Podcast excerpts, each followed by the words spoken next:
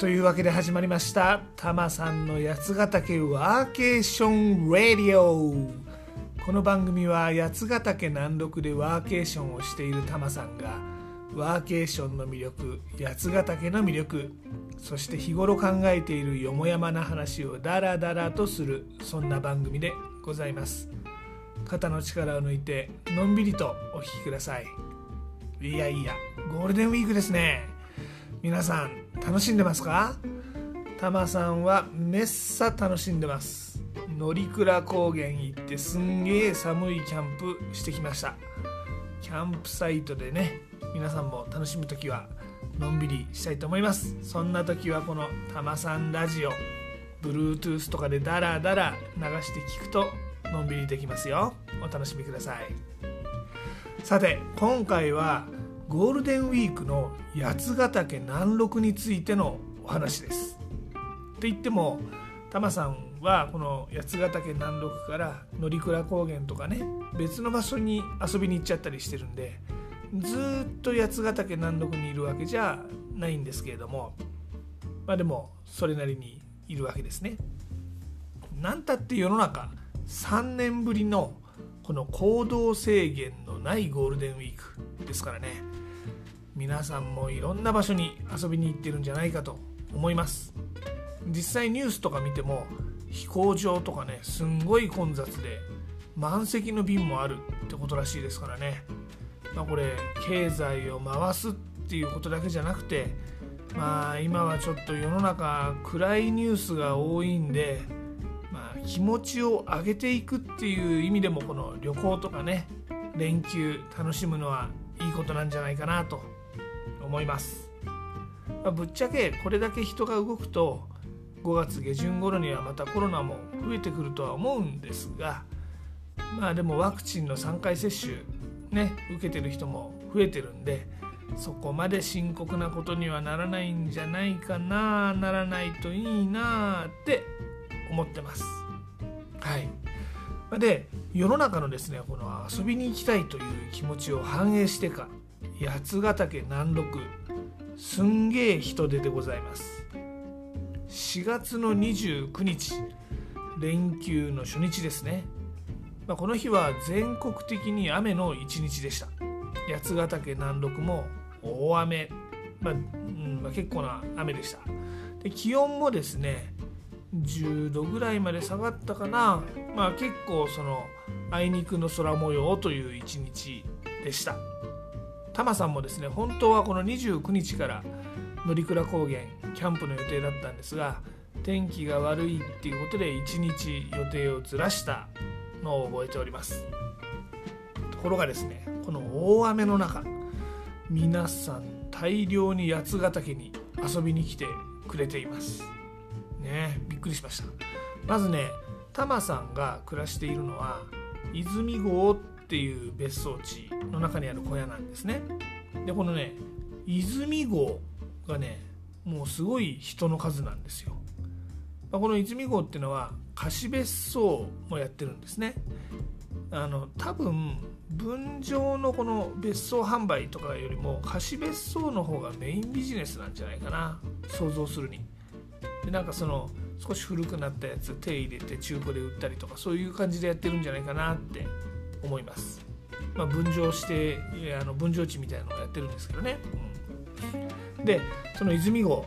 タマさんは洗濯をする時にはフロント島の近くにあるコインランドリーに行くんですがもうすごい数の車がフロントに向かってました。フロントに向かう道が渋滞してやがると。ねこんなん初めての経験でございますわ。ねえ。初めての経験といえば山口百恵ですね。あなたに女の子の一番大切なものをあげるわってやつですね、まあ、そのくらいびっくらこいたあことでございます。だってしかも天気も悪かったしね。うん。でまあこの洗濯物乾燥機にかけてる間にスーパーにタマさん行ってまいりました。キャンプでのね食べ物とか買い出しに行ったわけですよ。そしたらスーパーも雨だというのにすんげえ人混みでございましたこれ多分別荘とかね貸別荘とかの人が自炊用に買い込んでるんでしょうね。まあ、当然車も首都圏ナンバーの車がほとんどです。結構ね首都圏ナンバーの人いい車乗ってるんですよね。レクサスとかねアウディとかねメルセデスとかね、うん、まあたくさん車が来ていました。はい、でね特徴としてはですね大体みんな肉大量に買います。あとはお寿司の盛り合わせとかね。まあこれおそらくバーベキューとか焼肉とかやるんでしょう。ご家族でバーベキューねお友達と焼肉いいですよね。雨だから、まあ、きっと家の中でお寿司つまんだりねしながら焼肉とかやるんでしょうね。雨だと外出なかなか難しいですから一日部屋の中で昼から飲んでると、まあ、これはこれで正しい雨の休日の過ごし方なんじゃないかと思いますね。で買い物は済ませてコインランドリーに戻ってきました。ね乾燥したやつ取り込まなきゃいけないですからね。で雨も降ってるしコインランドリーの真ん前に車あのちょっとそこ駐車場じゃないんですけどどうせスペースがあるんでねそこに止めようと思ったらですよなんとそこのコインランドリーの前の駐車スペース満杯止めるとこないんですよ。これね、まあ、現地見たことない人はわからないと思うんでちょっと説明するとですねこの泉郷っていう施設はフロント棟の前に、まあ、20台ぐらいそもそも車を止められる駐車場があるんです。でチェックインをする人とかフロント棟の中にある温泉を使う人とか、まあ、そこに車を止めるわけですよ。まあ、ここも20台あるわけですからまあここが満車になることってのはめったにございません。でコインランドリーはこのフロント棟からちょこっとだけ離れてるんです。別の建物なんです。でそこにはまあ何て言ったらいいんですかね第二駐車場みたいなのがあるわけですよ。ここも多分20台ぐらい止められるんじゃないかなと思います。そこが満車なわけですよ。ってことはこの瞬間40台以上多分ねの車がチェックインしてたりお風呂入ってたりで車を止めてるというわけです。これはねちょっと初めての経験。山口百恵。ね。大雨の中ね交通整理してるおじさんにちょっと事情を話して洗濯物取り込むだけだからっていうんでちょこっと止めさせてもらってあの取り込んできました。いやいやいや。でまあそれでタマさんの暮らしてる小屋の方まで戻ってみると周りの建物まあ別荘なんですけどねみんなお客さんが入ってるわけですよ。あのねタマさんが暮らしてる辺りって周囲にまあ、建物は実はそこそこ並んでるんです。あの何て言うのかな。うっそうとした森の中に1軒だけっていうわけじゃなくてあの、まあ、何軒か並んでる感じなんですよね。でもあのその別荘って個人所有のもあれば貸別荘もあるんだけどぶっちゃけ普段はそんなに人いないんですね。だからまあ建物はあるけど閑静に過ごせるんですけれども。まあこれがですねさすがにゴールデンウィーク。まあ満室でございます。満室。満室って言い方なのかな。まあ満杯でございます。もうどの建物もオーナーさんとかお客さんが来てるっていう状態。これね、まあ、人ってわがままなもんでございますね。八ヶ岳がもっと人気になってほしいなって思ってるんですけど一方で自分が暮らしているそのすぐ周りはね人がたくさんいるとありゃなんか今週混んでるなって思っちゃうんですよね。うん、このアンビバレントな気持ちっていうやつですかね。これね人気になってほしいんだけど人気になりすぎてほしくないこの気持ち分かってくれますかねあの、まあ、皆さんもそういうご経験があると思います例えばあの推しのアーティストがブレイクした時とかね嬉しいんだけどメジャーになっちゃったみたいなね。あとは長年こっそり好きだった漫画がアニメ化されて突然みんなが語り始めたりした時とかね、まあ、そういう気持ちでございます。しかもえー、て言うんですかね推しのアーティストがブレイクしたりとかあの漫画がアニメ化されたりとかと違ってですね連休が明けたらまたこの人気は落ち着いてしまうということも分かってるわけですね。だからなんかね湘南エリアに住んでる友達とかが夏はもう車じゃ動けねえと。あの国道134号線が混みまくっちゃって買い物に出れねえと、まあ、言ってましたが、まあ、冬とかはその代わりすごく綺麗なんだよって言ってましたが、まあ、そういうものなんでしょうかね。この季節的にとある時だけ混んでるってことはこの八ヶ岳もあるんでございましょう。でねとはいえこの4月の29日あの大雨の中であのこれで人手がたっぷり来てるわけですよ。この八ヶ岳南麓、まあ、天気予報によれば天気が回復すると言われている連休後半果たしてどうなっちゃうんでしょうか。ね。連休後半にはタマさんのところ実は友人が遊びに来ます。ところがですね4月下旬の時点ですでに特急あずさ満席で予約ができなかったと言ってました。なので結構この天気が回復する連休後半なお一層八ヶ岳南麓人気、まあ、よく言えば人気悪く言えばごった返すという感じになるんじゃないかと思います。ね、ちなみにこのあずさが取れなかった友人各駅停車でのんびりガタコとやってくるそうでございます。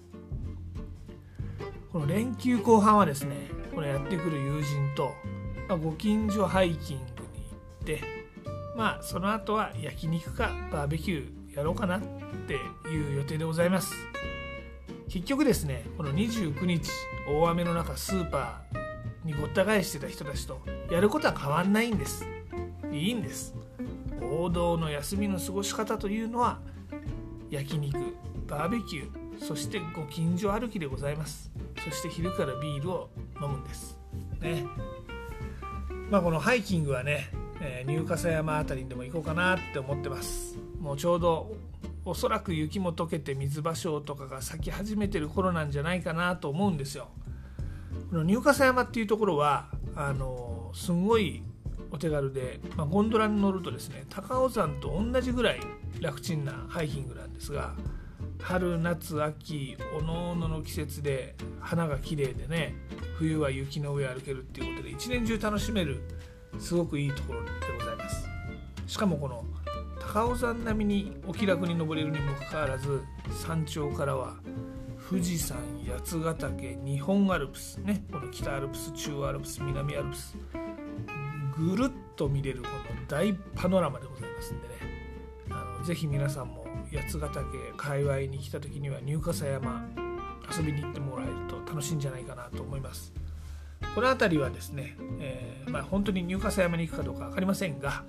えー、行ったところの写真はインスタの方とかで上げると思いますんで「ハッシュタグブラタマリ的な」を見てもらえるとね写真も楽しめるんじゃないかと思います。はい、今回はちょっと取り留めない話ではありましたがあの連休八ヶ岳大人気ですっていうお話をさせていただきました。まあお休みなんでねあんまりこのテレワーク時代どうあるべきかとかですね移住トレンドを深く考えるとかですね頭が疲れる話じゃなくて、まあ、ゆるい話の方がいいかなと思って取り留めないけどゆるくさせていただきました。皆さんもゴールデンウィークたっぷり楽しんでくださいね。っていうのが今回の結論でしょうかね。はい。